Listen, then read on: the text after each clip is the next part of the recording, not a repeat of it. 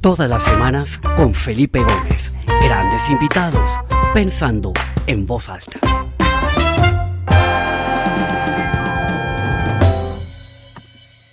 Bueno, bienvenidos a todos a esta nueva edición del programa Pensando en Voz Alta. Qué alegría estar acá de nuevo con ustedes otro martes. Hoy estoy originando desde Villeta, en la Cordillera Oriental, en Colombia, un lugar precioso con unas montañas increíbles acá. Y me alegra mucho poder estar conectado. Veo que ya hay más de 70 personas conectadas y ahí siguen sumando. Bienvenidos a todos. Veo muchos nombres nuevos. Bienvenidos a Pensando en Voz Alta. Esta es su casa. Qué alegría tenerlos acá. Estamos en el episodio número 103. Increíble que ya llevamos 103 martes acá reunidos, escuchando las ideas de alguien en alguna parte del mundo, desde artistas hasta científicos, compartiendo su conocimiento y sus sentimientos frente a todo lo que nos ha pasado en esta época de pandemia. Hoy tengo un invitado espectacular, una persona que eh, fue profesor mío en la universidad y le he seguido los pasos porque ha sido un gran protagonista en el mundo de la estrategia, de la cultura empresarial. Es un consultor muy reconocido eh, y se ha ganado ese reconocimiento por su trabajo enfocado y por los resultados extraordinarios que consigue con sus clientes. Entonces, pues sin más preámbulo, quiero darle la bienvenida a Ricardo Matamala. Ricardo, bienvenido a Pensando en Voz Alta. Esta es tu casa, qué alegría tenerte con nosotros. Felipe, gracias a ti por la invitación. Como decía Borges, toda conversación tiene que ser un disfrute y con un contertulio como tú estoy seguro que lo va a hacer.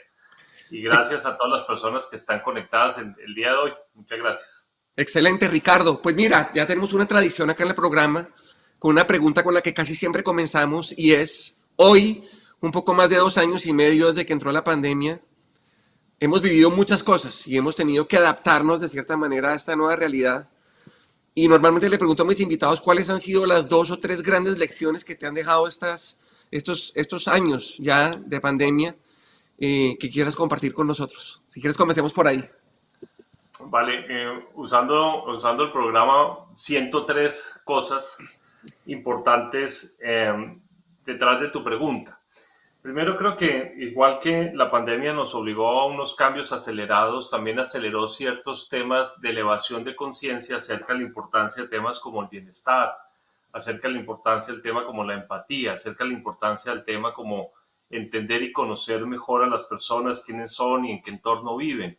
Entonces creo que de alguna manera fue un acelerador, digo, digamos, de cosas que veníamos eh, tratando de impulsar en las organizaciones, obviamente una velocidad diferente. Número dos, creo que nos enseñó, nos enseñó digamos, también el tema de, de, la planeación resiliente, el ciclo corto, del, del, ensayo, el prototipo, el equivocarse rápido y barato, el ensayar cosas, de entender que obviamente hoy un año es largo plazo y que tenemos que estar, digamos, en, en un ritmo mucho más vertiginoso, entendiendo la estrategia y los cambios en el entorno. Creo que lo tercero que me deja sorprender, y por lo menos lo digo en primera persona, es la enorme capacidad de resiliencia del ser humano. O sea, como el ser humano tiene esa infinita capacidad de, de levantarse y recomponerse frente a retos y desafíos como este que no estaba en el radar de ninguno de nosotros. Creo que hay muchas más, pero por ahora arrancaría por esas tres, Felipe. Excelente. Muy bien, Ricardo. Muchas gracias. Bueno, yo quiero que hablemos un poquito. Eh, tú has sido un embajador y un trabajador arduo en ayudar a las compañías en construir culturas sólidas. Y ese es un tema pues que se habla mucho, pero que a la hora de la verdad es un tema muy complejo, porque es un tema, eso no se, eso no se define con un decreto y con una firma, ni con unos afiches bonitos, ni con una campaña de comunicación. Es una cosa que está realmente eh, construida por la adopción de mentalidades y comportamientos de grupos de personas, ¿no? Entonces al final pues se necesita que la gente compre y crea en la idea y que esté dispuesto a cambiar esa forma de pensar y esa forma de actuar. Cuéntanos un poquito, digamos acá, hablando eh, de, manera muy, muy, muy transparente, qué tan fácil o qué tan difícil es realmente moldear una cultura corporativa y tu experiencia te ha mostrado que cuál es la mejor forma de hacerlo. Muy bien, pensando en voz alta.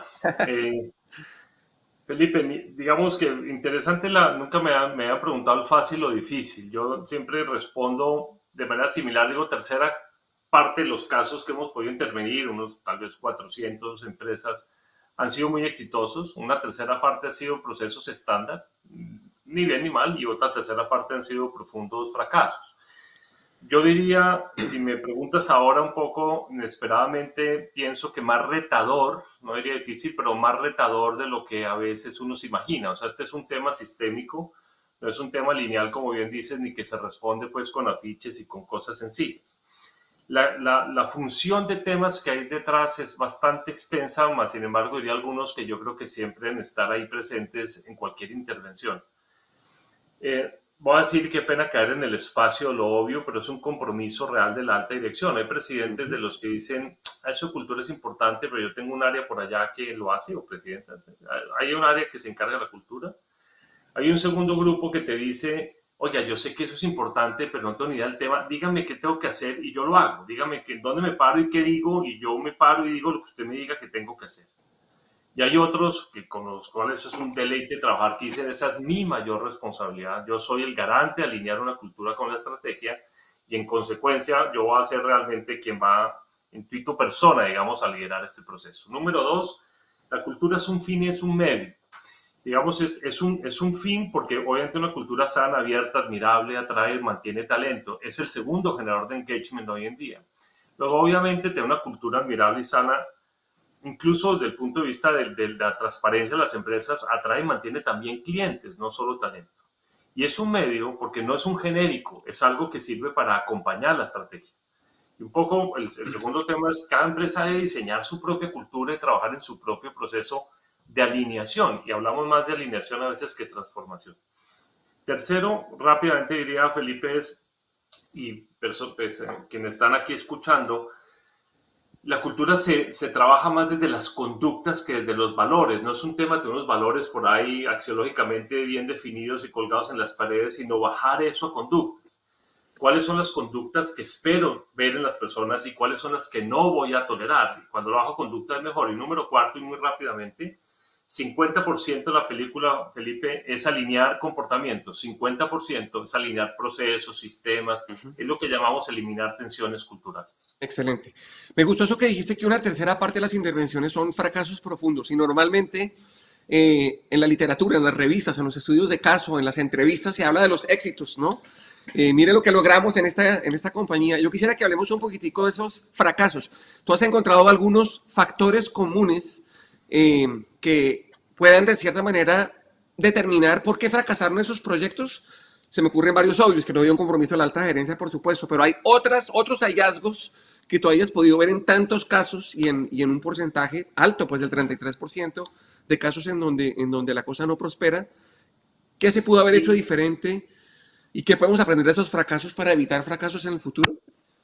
Felipe, dijiste la primera más importante, vuelvo a Wilfrido Pareto, pero obviamente la falta de convicción real de, un proceso de esta naturaleza. Muchos líderes se meten sin la convicción real del tema o sin saber cuáles son las implicaciones de un proceso de esta naturaleza. Entonces, a mitad de camino, como me dijo alguna vez un presidente cuando estábamos en una sala construyendo las conductas asociadas a la cultura, se acerca a mí y con cara cándida me dice, Ricardo, y a mí también me toca vivir estas, estas conductas, eso también es para mí.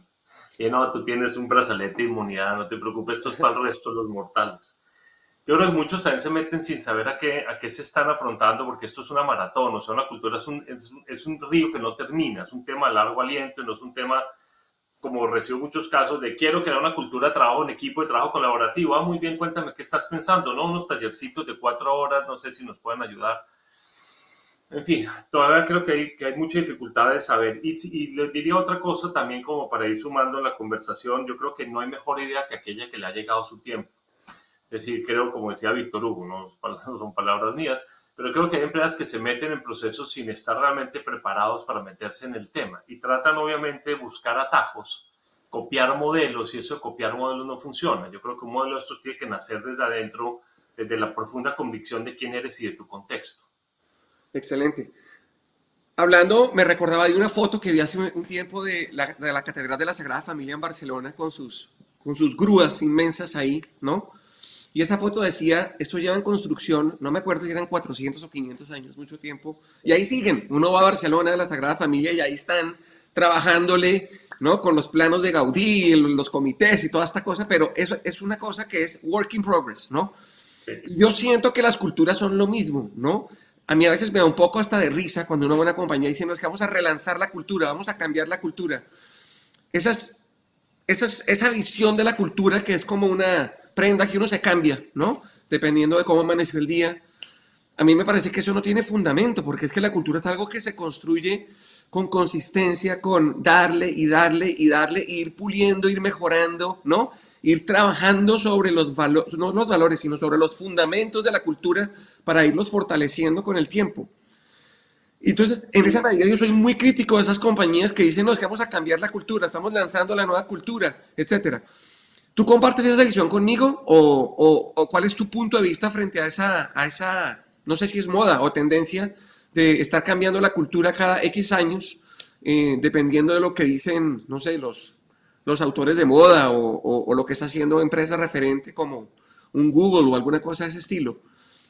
Esto la comparto en un, en un 80. Con, con, las masas, ¿cómo lo ves tú? Lo comparto en un 80-90%, voy a decirte porque estoy de acuerdo contigo. las palabras que nosotros usamos es evolución.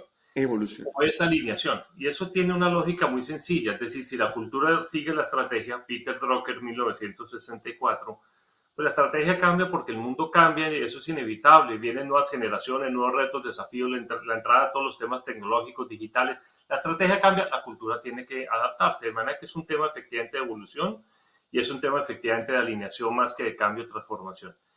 Con unas excepciones nomás, que es, que es, estoy de acuerdo, pero hay unas excepciones y es que a veces te enfrentas a culturas tan tóxicas que llevan instaladas tanto tiempo que a veces es más una operación de corazón abierto, a veces más que una evolución o a veces más que una alineación, casi que toca tabula rasa, poner el lienzo en blanco y arrancar de cero.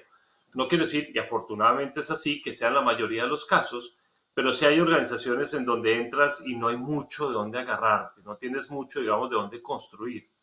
Y, quizás el verbo no sea ese, pero sí hay algunas excepciones donde toca un poco decir gracias, esto nos trajo hasta aquí, pero that's it.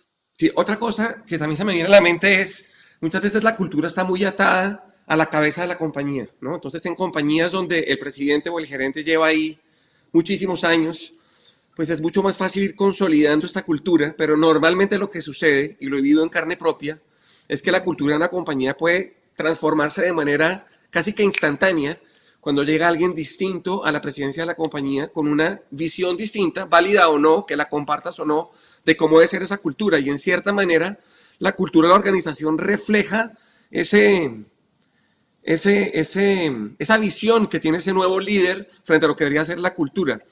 En ese orden de ideas, ¿tú crees que la longevidad de un CEO, de un presidente de una compañía, eh, es muy importante en consolidar una cultura?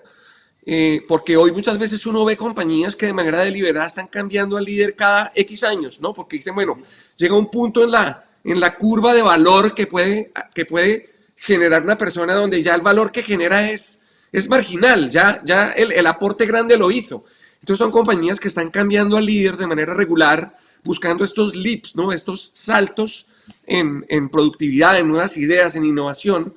Pero creo que eso tiene un costo altísimo en la, en la consistencia de la cultura de la compañía.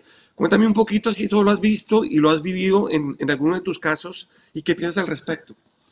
Gracias, Felipe. Mucho. hay, hay, en la literatura varios casos. Hay uno muy famoso cuando 3M contrata al que no quedó como reemplazo Jack Welch porque quedó Inlet lo contrata el CEO de 3M. Casi quiebra la compañía y los mismos ejecutivos de 3M dicen los, los peores años demoníacos de la historia, porque trae una compañía cuyo ADN es innovación a un presidente que es el referente del Six Sigma, de la hipermedición. Igual en Home cuando llegan un presidente muy bueno, pero que no sabe distinguir un destornillador de un alicate. Casos hay en la historia, lo que sí creo es que en América Latina menos, y no, no me entiendan mal el juicio que estoy haciendo, en, otras partes importa más, voy a decir lo siguiente, Felipe, la las juntas directivas o las asambleas de accionistas o quien corresponda, cuando hay cambios en los presidentes, se ocupan más de tener en cuenta qué tipo de presidente o presidente va a llevar la cultura donde la quieren llevar. Es decir, los elementos culturales son mucho más tenidos en cuenta a la hora de seleccionar esos reemplazos para hacer esos saltos, pero los saltos, digamos, deliberados en la dirección hacia cuál quieren llevar la cultura efectivamente tú lo has vivido yo también, casos que uno lleva muy exitosos de cultura, trabajando años, Cambia solamente la persona, el CEO de la compañía y todo se va al traste. Eso lo hemos vivido y lo hemos vivido con dolor y digamos que es algo que pues los consultores tenemos que tener un poco una vacuna contra esa frustración. Uy, tocaste un tema que me apasiona y que de hecho quiero dedicar un programa a esto y es las juntas directivas. Yo soy muy crítico de las juntas directivas en, en América Latina, con, con contadas excepciones, porque me parece que son unos, unos organismos en donde son vistos más como un privilegio que como una responsabilidad, en donde no se ve el rol tan importante que juega la junta directiva en generar el palabras tuyas, el engagement de la alta gerencia, del CEO y de la alta gerencia en la compañía, ¿no? Son juntas que tragan entero, que no cuestionan, que no desafían, que no retan. Eh, y me parece que hay un, un, gap gigantesco, o sea, y de hecho yo una vez escribí un artículo, no, creo que fue en portafolio, del rol que tienen las juntas directivas en la productividad de un país, y yo creo que es altísimo. Y a mí me parece que los países en vías de desarrollo, como Colombia, por ejemplo, no vemos eh, más progreso y más velocidad en el progreso en cierta medida o en gran medida, porque las juntas no están ahí, ¿no? Con la misma, eh, ¿cómo se llama eso? Con la misma visión y con el mismo compromiso que en países desarrollados, y esto tiene tanto de largo como de ancho, o sea, desde cómo se eligen las personas de la junta directiva, cómo se compensan las personas de la junta directiva, la dinámica entre la junta y la administración, etcétera. La mayoría de veces que uno trabaja estos proyectos de cultura, está trabajando con el presidente y con su equipo, con sus vicepresidentes y con la gente de la organización. ¿Qué tanto se meten las juntas directivas en un proceso de estos, en los proyectos que tú has hecho? Son actores que están ahí con la camiseta puesta, que se remangan, que están vigilando y asegurándose de que el tema se cumple, o simplemente están allá en un salón desayunando rico y mirando a ver qué, qué es lo que está pasando.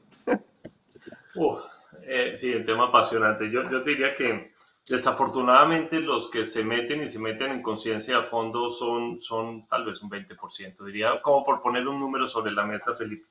La mayoría efectivamente es una postura, una posición de privilegio, que me siento, como dices, de pronto a ver unos mismos cuadros y hago las mismas siete preguntas que hago siempre en todas las juntas y ya está. Ahora, déjame ponerlo en positivo cuando trabaja uno y te ha pasado ti seguramente muchas veces con una junta de estas altamente comprometidas, es un gusto, es un privilegio, porque además te exigen.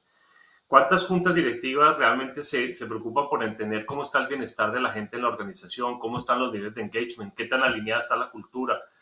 En fin, ¿y, cuántos entienden además, por ejemplo, para volver a la cifra, que una organización con alto nivel de engagement, dentro de la cual una cultura sana influye, son 23% más productivas que las normales?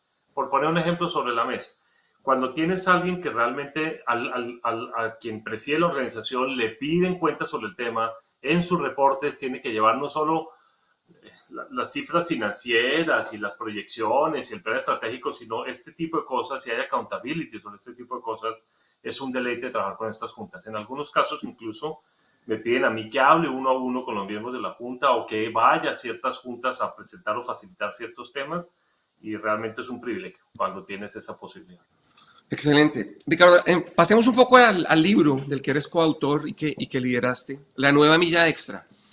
Yo creo que ese concepto de la milla extra ha estado sobre la mesa desde los inicios de la, ¿no? de la historia empresarial. Todo el mundo trata de, inspirar, de motivar a su gente para que vaya esa milla extra, que trate de poner todo lo que tiene para que deje suceder lo ordinario, deje suceder lo ordinario y comience a suceder lo extraordinario pero tú le pones ahí una, una palabra nueva, que es, ¿no? La nueva milla extra. ¿Por qué nueva? ¿Es por lo que ha traído la pandemia o es, o es, o es la convergencia de varios fenómenos? Eh, bien, interesante. Digamos que cuando estábamos con los coautores pensando en el nombre del libro, alguien sugirió, que seguramente está aquí conectado, dijo la milla extra. Y algunos dijimos, de eso me suena, porque nos conectaba sobre todo nuestra, mi generación, pues con el tema de la milla extra, crecimos con eso. Eh, el editor, en este caso Pay2, sello Planeta, nos dijo, ¿qué tal si le ponemos la nueva milla extra? Y eso fue una idea realmente de nuestro editor Luis Fernando, por una razón importante. Esta conferencia en cinco años seguramente estaremos hablando de las jornadas de cuatro días, estaremos hablando cuatro días a la semana. Estaremos hablando de jornadas de 32, 36 horas. La, la milla extra anterior era sudor y sangre. Y tienes que ir al límite y entonces dar la milla extra si trabajas 12 o 14 horas al día. Hoy no. Hoy estamos diciendo eh, nuevamente equilibra tu vida personal y laboral y el tiempo que estés aquí necesito que tengas todo tu compromiso emocional para ser tu mejor versión de, mí, de ti mismo.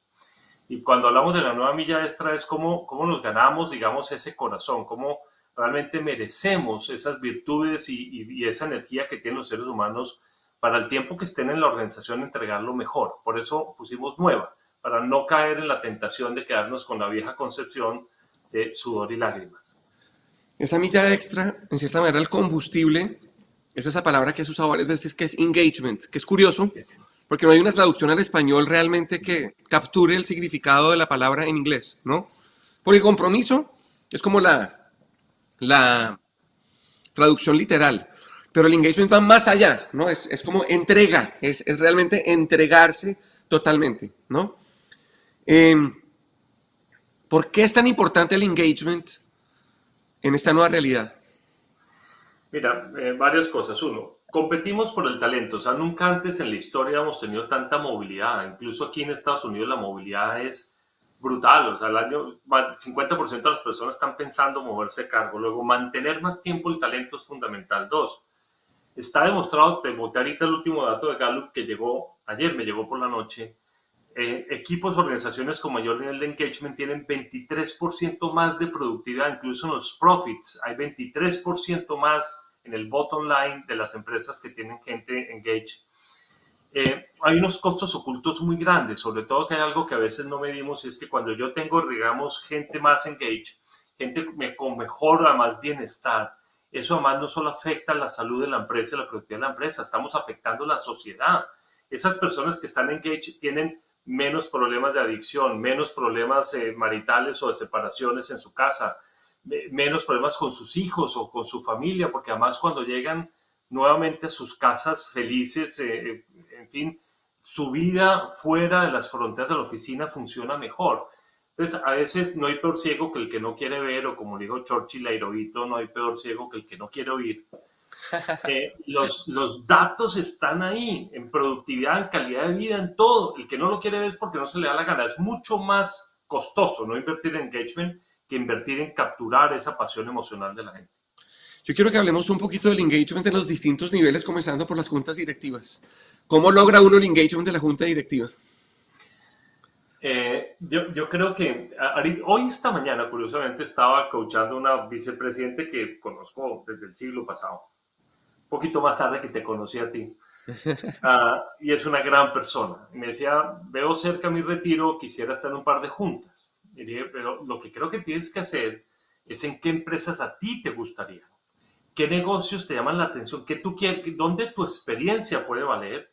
¿Y qué tipo de cosas a ti te apasiona? Porque no es un tema, insisto, de un cargo honorífico, porque voy y me siento como tú dices y tal cosa, sino realmente que uno, que, que, desde esa conexión, digamos, de esas personas de la Junta estén ahí por algo particular que las mueve a ser parte de esas juntas.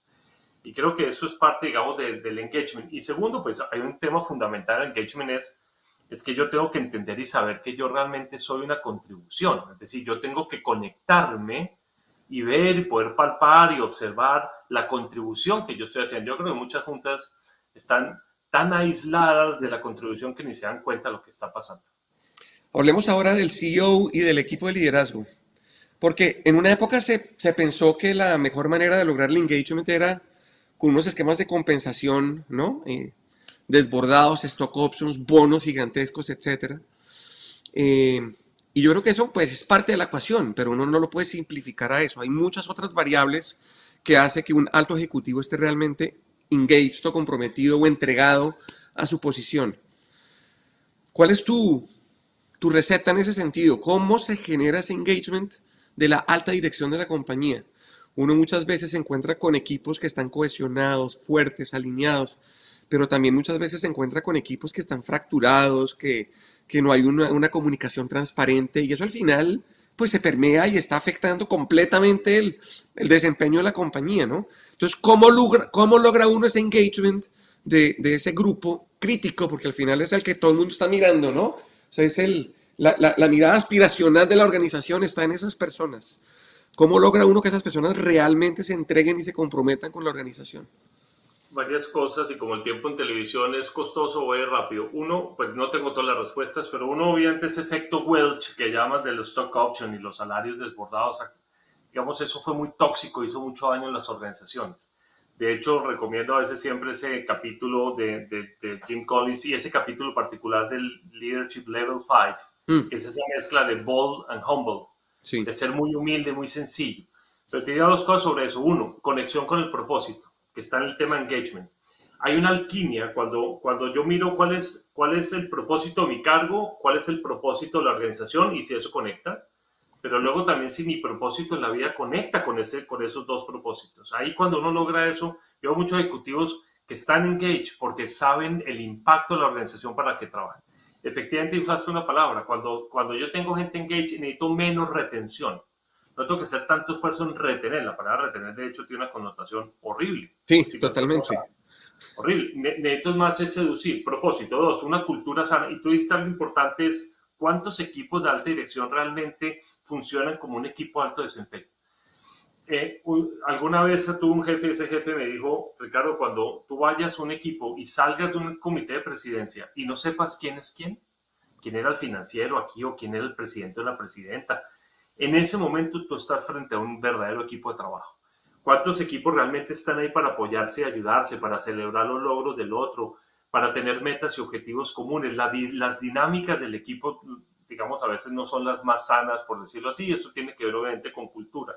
Y mucho de eso pues tiene que ver, claro, con, con la cabeza. Hay líderes que ponen a la gente a competir, que disocian, que no integran, que no crean esas verdaderas comunidades de trabajo. Excelente, Ricardo. Ah, citaste a Drucker hace un ratico. Yo hago parte de, una, de un grupo, de una organización que se llama el Global Peter Drucker Forum, que entre otras tienes que venir. Es un oh. foro que hay todos los años en Viena, en noviembre. Es espectacular. Ahí estuve el año pasado eh, dando una conferencia y es se, es, se juntan una gran comunidad de académicos, de empresarios, de CEOs de todo el mundo para honrar a Peter Drucker y sus ideas, ¿no? Em, y en la última versión en la que estuve en Viena fue muy interesante porque era muy sobre, el, sobre volver al humanismo, ¿no? al humanismo de la gestión.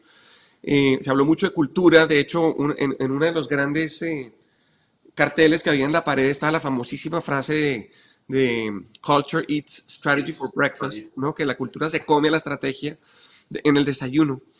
Em, hablemos un poquito de eso, porque yo veo que las compañías le ponen mucha atención a la estrategia. Tú decías al principio que ahora los ciclos de planeación se vuelven mucho más cortos, tienen que ser mucho más dinámicos, menos rígidos, em, pero le ponen mucha más atención a la estrategia que a la cultura.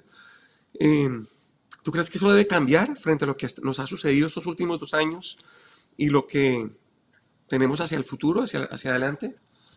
Matricúlame en Viena para el siguiente noviembre. Yo honro a Peter Drucker todos los días. Obviamente yo soy un orgulloso boomer y yo pues eh, aprendí business de, la, de, las letras de Peter Drucker y pues desde hace mucho tiempo para mí ha sido el mejor pensador de la historia.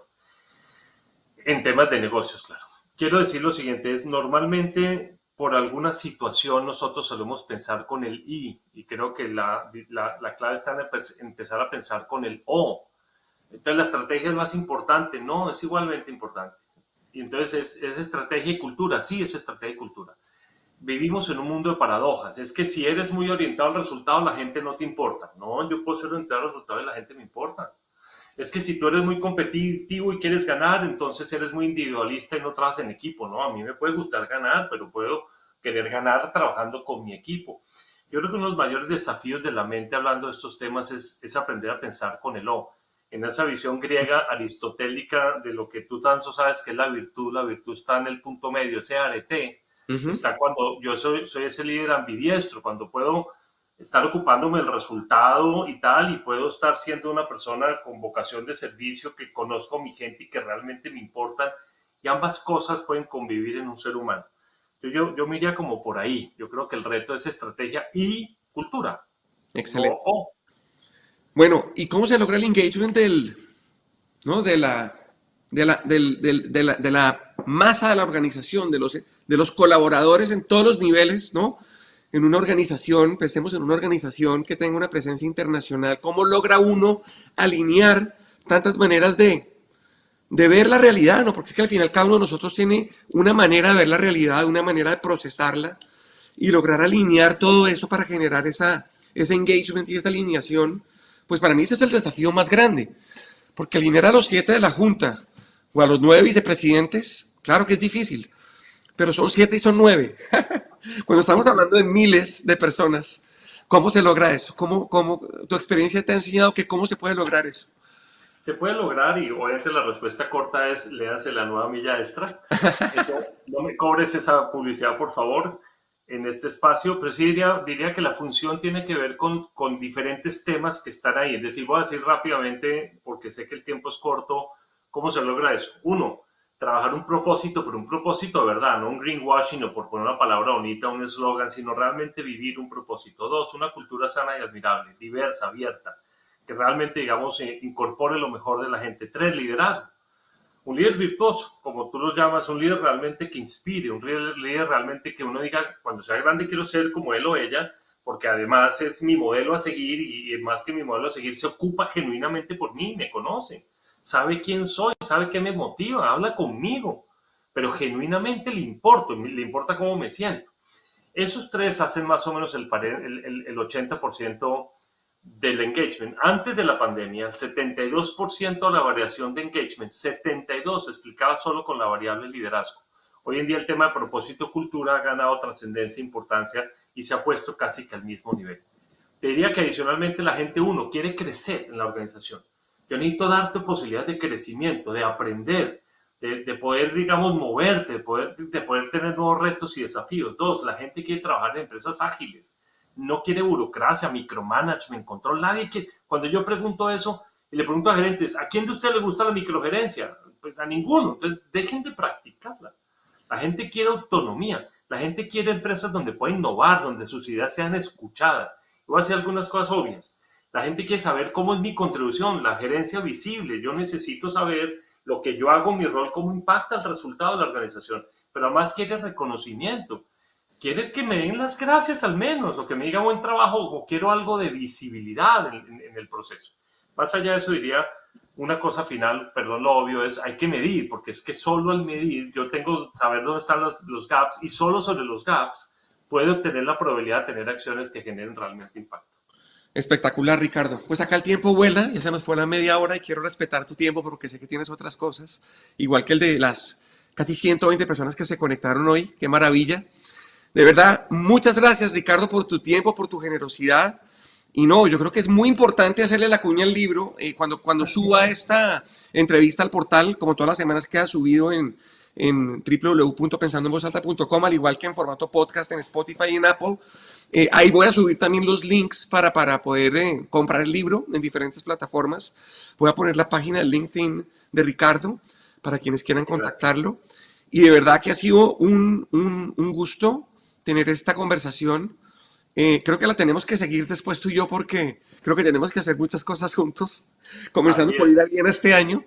Eh, y, de verdad que ha sido un gusto. Entonces, eh, pues antes de despedirme, darle las gracias a todos los que se conectaron.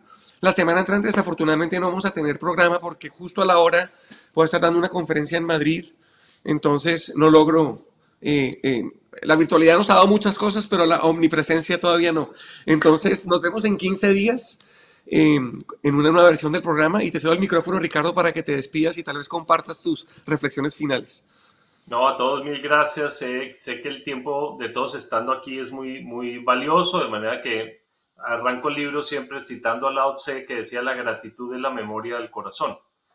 Además que gracias, con una sola idea aquí que uno le queda dando vueltas en la cabeza, espero que haya valido la pena el tiempo y estoy a sus enteras órdenes y disposición para lo que se requiera. Gracias a todos. Ricardo, muchas gracias. A todos nos vemos en 15 días. Chao. Un abrazo, chao.